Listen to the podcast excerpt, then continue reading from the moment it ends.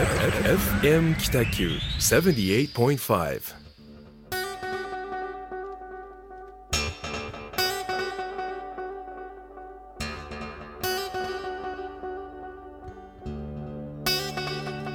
はい始まりました、えーホワイトスペース。グラフィックデザイナーの岡崎智則と一級建築士の田村誠一郎がお送りいたします。よろしくお願いいたします。よろしくお願いします。さああれですねなんかあの、はいこの間テレビ番組の収録2人で行きましたねあ、行きましたね。はいでこの下りを1回やらされるみたいなあ やりました、ね。やりましたね地獄でしたねそうですね。あれはままだ言えないのか。12月放送みたいなはい感じでしたよね。そうですそうです、はい。まあまた近くなったらお知らせいたしましょう。はいはい。さあ1ヶ月。今回なんか1ヶ月長かったな。うん。田村さんと1ヶ月。ん？1ヶ月前ですよねあったの。うん。記憶がないです。なんかあんまり。10, 10月の田村さんとのあった、なんでだろう、忙しかったんですかね。そうでしょうね。ねえ。岡崎君はいつも忙しいイメージがあありますかですけどね。そんなことないですか。うんいや忙しかったんですけど、うんあのね僕あれなんですよ来年2冊ぐらい本,、本に載るほのでその準備とかをう。うん。ちょこちょこやりながら仕事してて、はいはい。でまあ何いいい風に見られたいから、うん。いい風に文章書き直したりとかしてうん。でその間になんか電話鳴ったりとかデータ送ってとかでうん。集中力途切れたりみたいな1ヶ月でしたね。まあそのいい風に見られたいっていうか、まあ、当然ね編集は必ず、まあ向こうは、んはい、必要ですからされるんですけね。どできるだけその今までやったお客さんと自分のお仕事をうんどんなプロジェクトでいい風にしてきたかみたいなことをちゃんとこう言いたいなと思ってん、やってたんですけどそれもすっごい疲れてしまって、ああうん。わかる。なんかわかるでしょう。ん、すごい疲れる、うん。みたいな1ヶ月でしたね。はい、田村さんはなんかあれですか？うん、になんかうん、こっちにいました？えーっとねいや、はい。出張は相変わらずそうですね熊本毎週のように熊本。行ってたりとか、はい。まあ、東京も行ってたかな、まあ、また来週も行きますけどね、えーっと今月はですね、なんかリノベーション月間みたいな、ちょっと業界の動きが、うーん。あの結構激しくて、はい。えーというのも11月8日がですね、はい。あのリノベーションの日っていう制定されたんですよ。うん。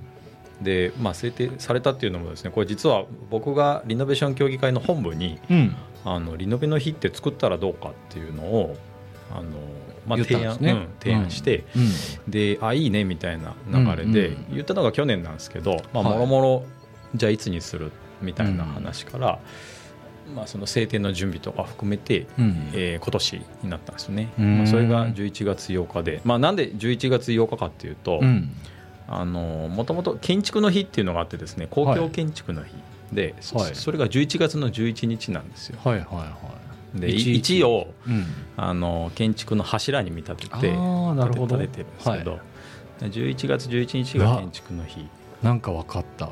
分かった。インフィニティみたいな感じそうそうそう。お8は横にすると無限大みたいな、へまあ、リノベーションってもともとそのあるものをストック活用ののん。趣旨なので、まあ、建築を面白い。循環させるっていう意味でうん。8を無限大に見立ててると。でう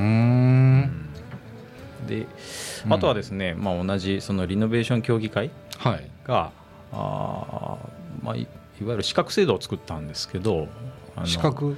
うん、リノベーションコーディネーターってはい。いう資格を作ってですね、建築士とかとは別にですね。そうです、まあ、インテリアコー。ディネーターとかあるじゃないですか、はい。ああいうものあのあ近いですかね、まあ、ん。リノベーションコーディネーターという資格を作って。で、まあ、僕らはその会員企業なので初年度、はいあのちゃんと受けてくださいね みたいな、あの連絡が来たので、はい。まあ、それもあのいいまあ、一応っていうかちゃんと受けてですね、うんうんうんうん。受けたのが今月とへあとまあ先週あのリノベーションエキスポっていうちょはいっと、あのここで番宣もさせてもらいましたけど、ーうん。あのエキスポのおイベント開催がありました、うん。あ今月はなんかリノベーション三昧というかですうん。ねなかなかリノベーション事業に携わった時期でもありましたね、へまあ、この流れで、あのリノベーション協議会がうん。また今度ビジ、えっとリノベーションビジネスセミナーっていうのをーはいはいはい。やるんですよね。あ。そうそう。そうなんですよ。なぜか僕呼ばれたんですよね。な なんでいいのかなみたいな感じなんですけど。いやいいんじゃないですか、うん。なんか面白そうですね。まあ、せっかくなんでこの流れで、えーリノベーションビジネスセミナー in 北九州というですね、12月2日の金曜日、はい。えー夕方6時半から、はい。あー夜8時まで、えーこれは場所は単価テーブルではい。あります。うん。で、まあ、テーマはですねあの面白い地域には面白いデザイナーがいるというサブタイトルで、うん。えーまあ、メインテーマがあー街と場作りとデザインうんっていう、うんまあ、あの登壇者プロフィールをはいはい。きましょうか、はい。えー登壇者はですねえー坂本大輔さんうんっていう奈良県、えー東吉野村にえー2006年移住、えーうん。2015年国県村との事業シェアとコワーキングの施設、えーオフィスキャンプ東吉野を企画デザインを行い運営も受託と、えー開業後同施設で出会った仲間と、えー山村っていうのかな？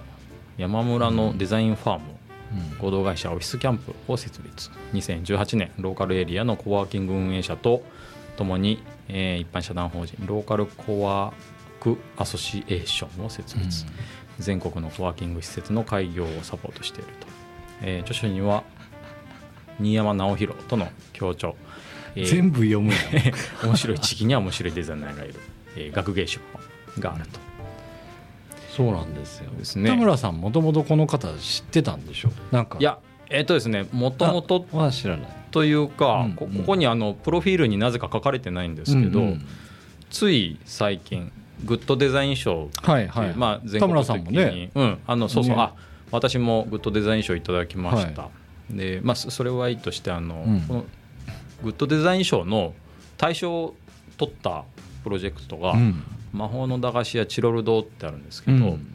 でその魔法の駄菓子屋チロル堂のおこうメンバーの一人なんですうよ、むしろすつい最近の話なのであープロフィールがね、はい間に合ってないのかもしれないですね。間に合ってなかったでしょうねうん。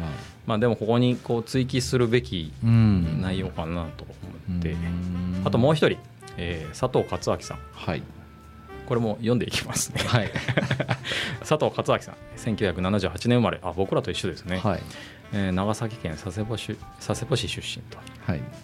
えー福岡と東京の広告代理店やデザイン事務所でアシスタントをしながらデザインを学び2010年に奥さんの地元である、えー熊本県上天草市へ移住、2013年に熊本市に事務所を設立し株式会社勝明をスタートさせた、えー熊本を中心にクリエイティブディレクター業をこなす傍ら2016年の熊本地震後誕生した一般社団法人、えーブリッジ熊本の代表も務めると、うん。独自の視点で新しいローカル×クリエイティブを生み出している人。うん。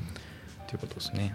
はい。であと実はもう一人、はい。えー岡崎君は、あ 僕はもう言わなくても大丈夫です、まあ、まあこの番組でもねあ聞いてる方は、はい。言ってますんもではい。うでしょうね。はいはい。というですねそうなんです超そのクリエイティブ三人で。な、はいうん。お三方がご登壇していただけるとはい。いうことで、まあしていただけるというのは僕があの主催側のそうですね。会会議員でもありますんでですね、い。やいやまあターゲットがねちょっとこうどっちかというと、建築っていうよりかは、うんえーっと分かんないですよ。これもどういう狙いか分かんないですけど、企業の広報担当者だったりとか企画開発とか、うんまあ、建築業界とか、まあ、不動産業界でいくとなんかコラボできそうな人うんとかの人選だったのかなっていうちょっと分からないけど、うん。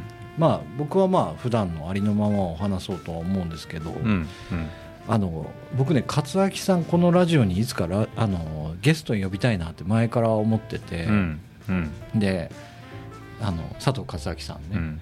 この人ガイアの夜明けとかも出てほしいぐらおいー。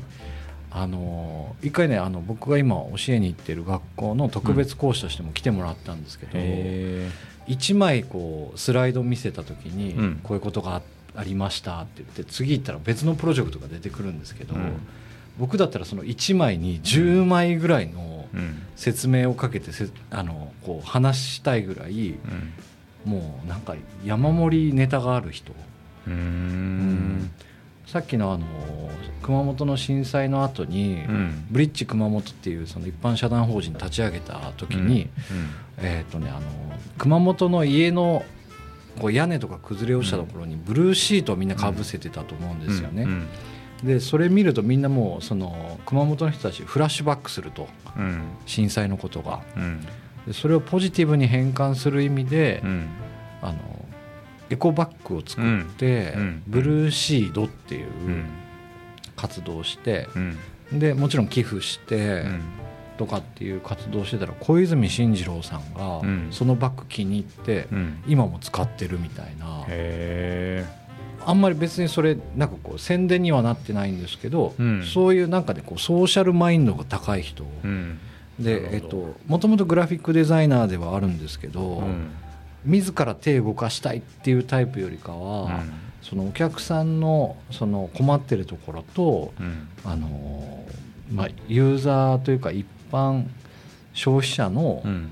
ニーズを捉える能力が異常に高い人。っうん。ん。なるほどていう人がいるのでうん。なんか今回のそのイベントでは、まあえっと、リノベーションやってるねこう活動は違うけれども、うん。やりたいことは多分似てるのかなと思って、っうん。うん。ていうので僕勝明さんと仲良かったんで呼んでもらったんかなぐらいの感じですけど。うん。まあ僕の話よりね多分坂本さんと勝明さんの話聞いた方が絶対おもろいと思うんで、てもらいたいなと思います、まああの岡崎君の話をまじまじ聞いたことも僕はなかったんで、まあね。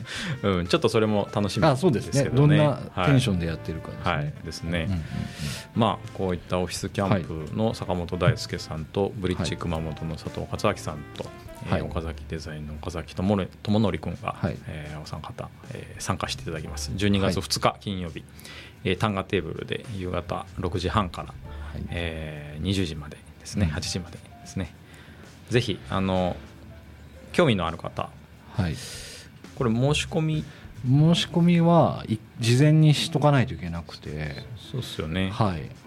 えーとこれどうやって検索したら出るんだえーっとね今のタイトル通りもう街と場作りとデザインはい。で検索していただければ。はい出ると思いまます。す。はい、Facebook につながるか URL が出るか。はい。そうですね。はい。えーっとですね、受付開始があー18時から、うん。あー参加費一般の方が1500円。はい。と学生の方は1000円うん。と。で、えーあこれ会の終了後20時からあー、はい。ゲストも交えた交流会そうですね。ますね。はい。はい、こちらは4000円、えー飲食付きと。うんいうふうになっておりますので、はい。あのまあ、セミナー等で聞きたかったこととかあー、あの質疑応答とかですね。もっとあの身近になって聞ける、うん。えータイミングもありますので、えーぜひふるってご応募していただけたらと思います。めちゃくちゃ宣伝してくれるじゃないですか。それはもう、田村さんの会でもあります まあ僕が所属してる会の あれでもあるし、うん。まあ、何よりやっぱ岡崎君がねはい。こういう場に来ておなかな話ししてかっすねいただける。うん。いあんまりこう人前でうん。自分の話するってなんかこうももぞもぞするんですよね、学校とかでももちろん話すんですけど、うん。そのどこかこう外に出ていくわけでもなく、うん。生徒のためを考えて、うん。こんなことやって死にかけたよとかっていう話とかをするはいはい。リアリティのある話をすればうん。響くかなと思うんですけど、うん。なんかね一般的に話すとなんかねもぞもぞしちゃうんですようね、ん面白くないんじゃないかなとかなんかねいろんなこと考えて思うんですけどまあそのイベントの時に、うん。えっと、先日からやってる単価のうん。チャリティーうんのガチャを持っていこうと思ってて、うん。で なかなかね単価のあの営業時間に行けない人とかうん。はたくさん回してほしいなとそうですね。昼間時間行けない、やっぱなんかあの、お勤めされてる方とかはですね、うんはいあの行けないんにくいので、はい。まあ、夜の時間でですね購入できるんであれば、はい。それは嬉しいですね。そうなんです、うん。なんかね単価の寄付ってなんかイメージあんまりないんですけど、うん。バッジつけてると、うん。なんか単価に寄付したなっていうあの実感があるって言われて、うんやってよかったなと思いましたけど、うん。まあねそんなに大した金額が寄付できないかもしれないですけど、うん。一応ね今ね売れ行き好調でうん。僕が想定してた金額の2倍ぐらいはうん。今もう売り上がってますあね、ー。うん。まあ、まあ僕思うんですけど多分はい。数字、まあ、金額もある意味大事なのかもしれないんですけど、その旦過市場をベースにそのクリエイティブな支援が始まってるみたいはい。なところの方がイメージとしてはすごく強く残るのでそうですね。面白いことやってるっていうですね。文化とうん。復興みたいな、うん。でねなんかあのまあ幸いというか、うん。その参加作家さんがうん。1ヶ月に1回ぐらい作品をまた新しいのできたから送るよって言ってうん。送ってきてくれたりとかしてて、うん。ちょっとねなんか変な面白い感じになってるんで、まあ、1回やってくれた人もまた次来てもらえるような、うん。ちょっと次のなんかステップにこうと思ってるんでまあ年末年明けぐらいまでは少なくとも、あのしっかりやろうと思っててうん。それ以降はもしかしたら移動するかもしれませんけど旦過市場内で何かをやるみたいなことは考えてますんで、うん。というそのそのガチャも持っていきますんで、うん。ぜひお越しください。はい。参加者全員うん買える分ぐらいはあるんですかね、えー、とあります。ある。あはい。じゃあはい。僕も買いますんで、ぜひお願いします、はい。わかりました。あ、ガチャガチャしてもらえれば、はい。うん。で500円玉オンリーなので。わ、かりました。じゃあはい。500円玉握りしめて。はい、ぜひ。はい、会場500に円玉のお釣りもたくさん持っていきますんで。ああ了解です。はい。わかりました。3500円ぐらい回してもらって500あのあそういう大人買いもありですあまあ全然あります。はい。まあ大人大人回し。大人回し、はい。大人回しですね。わ、はい。かりましたはい。すいません。ありがとうございます。よろしくお願いします。はい。ということで、うん。まあ街と場作りとデザインってはい。いうテーマで今度話すんですけど、うん。ちょっと練習しときたいなと思って。ああですね。はい、うんあのまあお題はこれなんですけど、うんはい。多分あのー僕が一番ネタ弱みたいなネネタ弱そうだなと思って。な。んかね街と場作りとデザインで行くとうん。うん街と場作りとデザインって僕より絶対田村さんの方がやってると思うんですよね。事例として、多分このうん。場作りっていうところがうね、ん。どうしても不動産建築に関わるワードだと思うんでうんうんこの言葉が一つ入ってくるだけで全然そのターゲット層が、変わりますうんよね、変わりますよね、うん。これは街とデザインだったらですね、うんうん。全然岡崎君も。いやまあやってるかなっていう感じしますけど、場作りってまあ立体的になるというか、うん。うん僕は例えばなんかこういうお店したいなと思ってやったとしても場作りは別の人にお願いしないといけないというかうん。もちろんその建築的な意味でもそのどんな人が来るか。うん。でどんなことになっていってほしいかみたいなイメージをうん。やれる人って、うん。まあ建築家っていうよりななんかディレクターというか、うん。うんなんかそういう感じがするんで、うんうん。ちょっと引いた目線と、うん。尖った部分と、うん。一般消費者って言ったらちょっと語弊があるかもしれないですけど、うん。一般的な感覚の調整役うん。みたいな感覚のある人っうん。ていうのが場作り。場作り、うん。そうね。だからまあそこは僕場作りをしたことがないんで田村さんの方が絶対長けてるなと思ってて。いやうん多分ねうん。場作りっていう意味のその建築とか空間の設計だったらまあ一応専門なのでうん。できると思うんですけど多分ここの言う街と場作りとデザインの場作りの意味って、うん。まあえ例えばあの何々さんがこの居酒屋で、あの談話しますうん。ってなったら、まあ興味のある人来るじゃないですか、はい。た多分そういう場もはい。この場作りに含まれるのかなみたいな。な要はきっかけ、うんうんううん。ん、テーマかもしくは人か。その,、うん、そのやっぱ何らかのことづくりだと思うので、まあ、もちろんハードというか、うん。まあ、物質的な場の作り方もはい。重要だとは思ってるんですけど、そういったことうん。が発生するそのきっかけ作り。っていうそのそういったデザインの意味も含まれるんじゃないですかうんうんうんうん。ねこの場合は。なるほど例えば、うん。その人脈がないそのうん。人、うん。というかまあそうだな。なんか学生の学校の友達はいるけど、うん。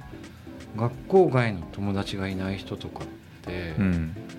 ことづくりしようと思ったら、うん。知らない人のところとかに飛び込んでいかないといけないうんみたいな、まあ、うん。ある意味リスクうん。みたいなのも生じると思うんですけど、で僕独立して、うん。まあ、いろんな人とか会話していくいく中で、うん。できてきた人脈とか、うん。なんとなくこの人こういうこと考える人なんじゃないかなみたいなうん。雰囲気とかで思ったりとか、うん。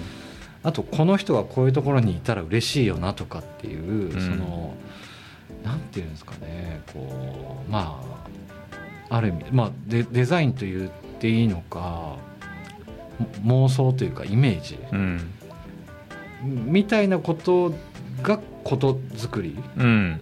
まあ、その先にあるのうん。うん。その先にあるんですよね。学生たちも、うん。まあ、例えば主婦とか、うん。でもこういう人がいたら面白くなりそうやなっていうこううん。想像できるうん。ところですよね。うん。うん。田村さんってその辺の知識どうやって吸収してるんですか？え現地見に行く。あまあその建築的なものはやっぱりげ、は現地見に行きますね、うんうんもう見た方が早いっていうのはありますよね。うんどんな人が来てるかとかですか？うん、うん。あと空気感、うんうんうんなんだろう。いまあイイベントやってて人が集まってるうんうんのを見に行くのも大事ですけど多分、うん。むしろそれ以外の日常がどんな空気感なのかなみたいなのは興味あったね、祭り以外の日。お祭り以外の日とか。なんとなく、うんそうですね。子育て世代が来てたらうんすごく柔らかいというか、うん。それだけあのなんだろうな。集まりやすい仕組みがもうすでに作られてるとか。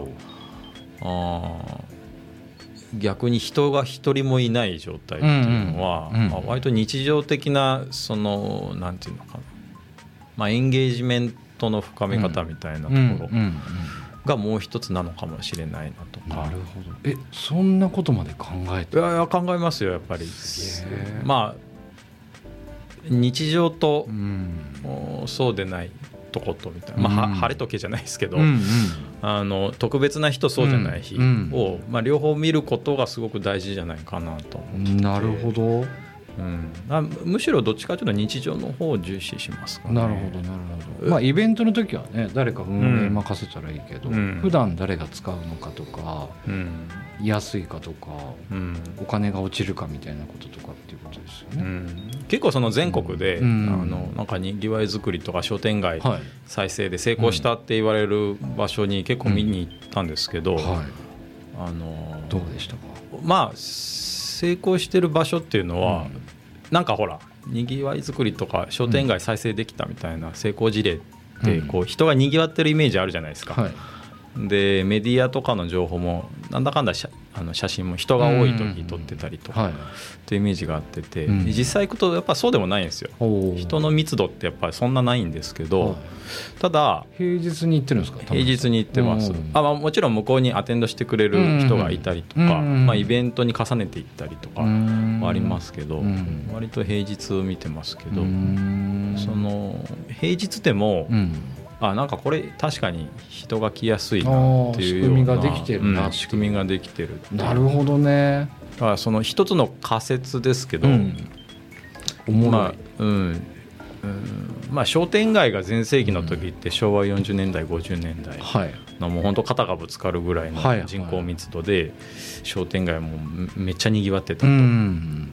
でただ人口が減ってきて、えーまあ、商店街があ衰退しているみたいなうん。時代が2008年ぐらいから数字として顕著に現れてきて、まあ、それから14年経った今っていうのはもう本当に地方の商店街寂れてるんですけど、うん。その中でも頑張ってる商店街というか、まあ、そその中の人たちってプレイヤーの皆さんって、なんかねあったかいんですよ。人もあったかいしその人がこう守ってる場所っていうのは、なんかねあったかいんですよね。でこう結構手触り感があったり、うん。ちゃんとグラフィック入れてデザイン考えれらられてたりとかですね、あの素材はすごく汎用性の高いもんだけど構成がしっかりしてるとか,、なんかそういったお金はないけどちゃんとやってる、うん。でちゃんとあの愛情こもってるみたいな。なんかそういうのあったかいんですよ。なるほど。もうちょっとボキャブラリーが豊富だといいんですけど。いやまあまああったかさっていうよりやっぱコミュニケーションできるかできないかですよね。そうそうそう。なんか話せるきっかけがその辺にたくさんあるみたいな、いやわかります。そういった感じですね。でやうん。っぱね得てしてそういう場所っていうのは瞬発力がすごくて、はい。あまあマルシェやりますとかあうんまあ、誰かがそこで、うん。まあ、講話しますとか、うんまあね何でもいいんですけどね、あのちょっとランチやりますとか、はい。ポップアップでもいいんですけど、うん。やるってなった時に急に人がグッて集まってへそういう瞬発力があるところがえなるほど。結構街づくり成功している事例では多い日常。その町の人たちの協力みたいなこととかも含めてですかうねん、うん、協力、そうですね、うん協力してるのとあと仲間うん。意識になってるっていううかね、ん。前通るだけで「こんにちは」とかねうん。挨拶してたりっていうなんか。うん。そういう、なるほど。いいですね。うん。うん。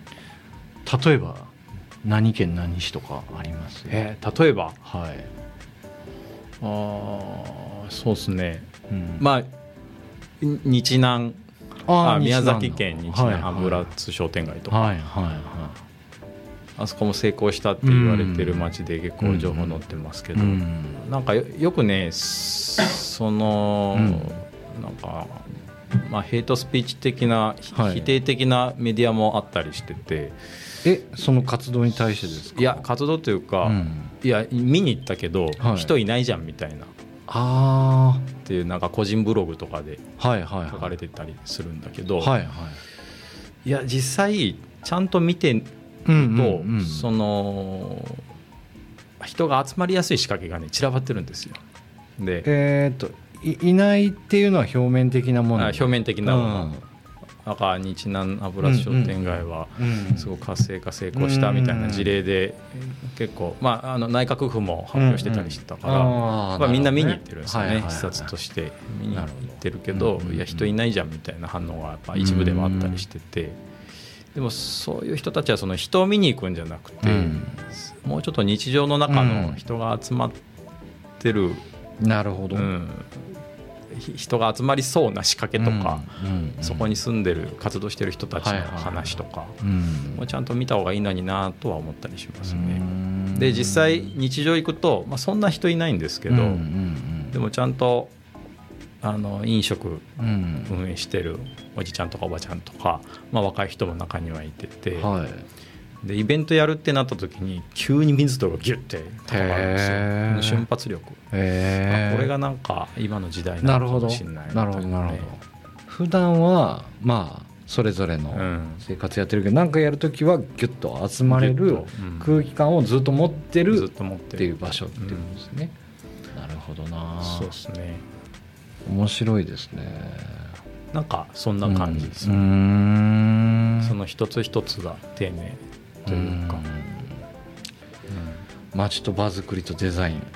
いやちょっとね僕場作りをあんまりしたことがないのでまあちょっとねこうどんなマインドなのか逆にちょっとこう建築系の人とかに聞きたいなっていう気持ちで今日、うんまあ今日というか今度挑もうかなと思うんですけど、うん。なんかさっき言ったその手触りとかうん。距離とかってうん。結局そのその人がいればいいんですけどうんいないことが多いじゃないですか。うん。そういうのちゃんとこう考えてる人って忙しいからうん。いろんなところに行かないといけないからうん。そのいなくても機能するアウトプットというかうん。そのなんていうんですかその人の思いと,、うん。えー、とその手にする人をつなぐのが僕結構そのグラフィックデザインとか、うん。パッケージとか平面的なものだと思ってるんですよね。なのでなんかその辺はまあ言言えるかなといううんかうんぐらいですけど、ん。まあでもねそういうのが一体化しないことにはうん。なんかこうすごい豪華な建築の建物の屋敷からなんか全然な人間味もない人がうん。ぷわっと出てきてもまあ二度といかんわみたいな感じになるから、うんそういう感じですよね。うん。その、うん、なううまく言えてないかもしれないですけど、機能するデザインというかね、うん。うん。そうですね。うんうん、なんかにぎわいの定義が変わってきてるというかね。そうねうんそれは感じますけどね、まあグラフィックとかって、はい。なんかほら手紙みたいな僕イメージがあるんですけど、はい。要はここのグラフィックデザインに載せた思いみたいな、はい。それを見た人がそれを感じ取るはいみたいなところって手紙と一緒じゃないですか、はいはいまあ、具体的にこう綴ってないだけで、うん。それを感じ取るっていう意味ではあのむしろこれを作った人の顔が見えなくてもはい。意図できるう意味んではあーなんだろうなすごいソーシャルですよね、そうですね。ものすごいソーシャルアイテムを作ってる人だと思うんで、はい。まあうんまあ、僕らが言うその街づくりとか、はい。にぎわいづくりってどうしても人がたくさん集まってきてるイメージ強いんですけど街づくりってそもそもの定義をしっかり考えていくと、まあ、そそれとその全国のはい。なんか街づくりが成功したって言われてる事例の街を見てみると、まあ、必ずしも人の密集度ではないんじゃないかなうん。というのは感じてるんですよね。そうですね。うん。でさっき言ったあの、まあ、人の密度そんなにないけど手触り感あるとか温かいとか、しっかりグラフィック考えられてるっていうのはそういうなんか手紙みたいなものがはい。たくさんその辺にあるはい。みたいなところ、はいでそれを感じ取って読んで、うん。あなんかここ居心地いいとかはい。なんか楽しいとかまた来たいみたいなはい。思うのが一つの街づくりでもあると思うんで。そうですね。うん。そう手触り感ってうん。僕の中で定義があって、おー完璧じゃないところうがん。いいんじゃないかなと思ってるんですよね。うんうんうんなのでまあ一番アナログで言うのはもう汚い手紙、うん。だけどその人が強い思いを持って書いたもの、うん。ってなると、うん。みんなには伝わらないけどその人のことを知ってる人にはすごい突き刺さるじゃないですか。でもなんかずっとねこうどんどんソーシャルに広げていけばいくほど、うん。いろんな人に刺さらないといけないんですけど、なんか不完全なところの方がうん。保管したくなるっていう欲が一個出てくると思うんで、うんなんかよくあるあのそのなんていうんですかねこうまあいわゆる行政とかが出してる、うん。よくわからんチラシって、うん。あれ誰にも刺さってなくて、うん。出した人が作ったっていう気持ちを満たしてるだけのような気がしてるってこの間授業そういうのをしたんですけど、だからまあ不完全なものもわざと作るんじゃなくて、うんまあそれこそそのどういう人に来てほしいかとか、うんといろんな人来るじゃないですか。こううん。属性を定めて、うん。女性来てほしいなとかって思ったら、やっうんぱそういう人たちが読んでる本だったりとか、うん。流行りとかどんなインスタの人フォローしてるんだろうかとかってちょっとちゃんとリサーチをしてうん。発信する、うん。うん、それがずれていたとしても、うん。大体属性をくくらないことにはうんあのそういう人には来てもらえないし、うん。そもそもその属性のくくり方のセンスが悪かったらちぐはぐになるしみたいな、うん。まあ属性をくくってその人たち以外を排除するわけではないんですけど、うん。ターゲットを決めるみたいうん。な、うん。こうね普段人にそれをわざわざお客さんには言いますけど、うん。言わずにやるみたいな、うん。だけどその人以外がちょちらほら来てる時は、うん。なんか人集まってないよねみたいなこと言われると、いうん。やそうじゃないんですよねみたいな感じで言いたくなりますね。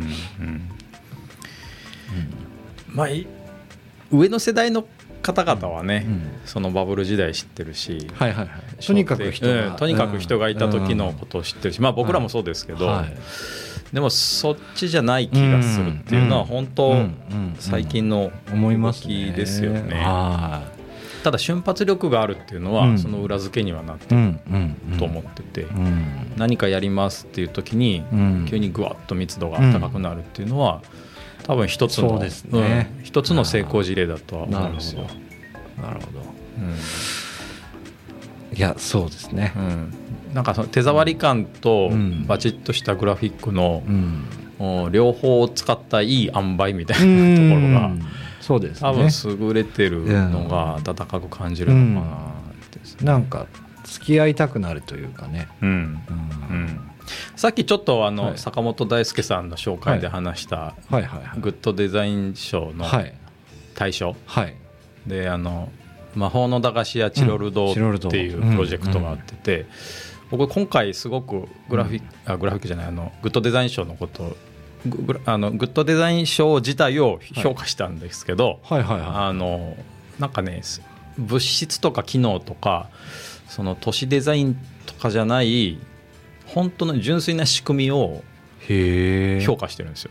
ソーシャルデザインみたいなソーシャルデザインへですよね。まあ簡単に言うとその、まあ、簡単になかなか言えんけど、まあ、子供たち、はい。あのまあ、貧しい子供でも、おまあ、100円でガチャガチャをして,、して。でそれでカレーが食べれるみたいな感じの仕組組みを大人たちが普段そこに来て飲食することでその一部をもうそっちにすでに当ててるなるほど日常の中であの、まあ、貧しい子どもたちに、う。んうんえーなんかな支援をしてるみたいな、わざわざ募金箱になかなか入れたりしないでしょ。はい。でもそこに行って普通に飲食、まあ、カレー食べたりお酒飲んだりするだけで、普通より50円ぐらいちょっと高いかもしれんけどっていうことですうん。ねいやーそれをそっちのガチャガチャの方に回してだから100円入れたけど500円あ100円入れてガチャガチャ回してん。出てきたそのチロル券みたいなのがあるんですけどそのチロル券があ1枚で500円のカレーが食べれるみたいな。うん。そそそこが魔法になってるんですよ夢がありますね。夢がある。というか、まあそういうのしないとうん。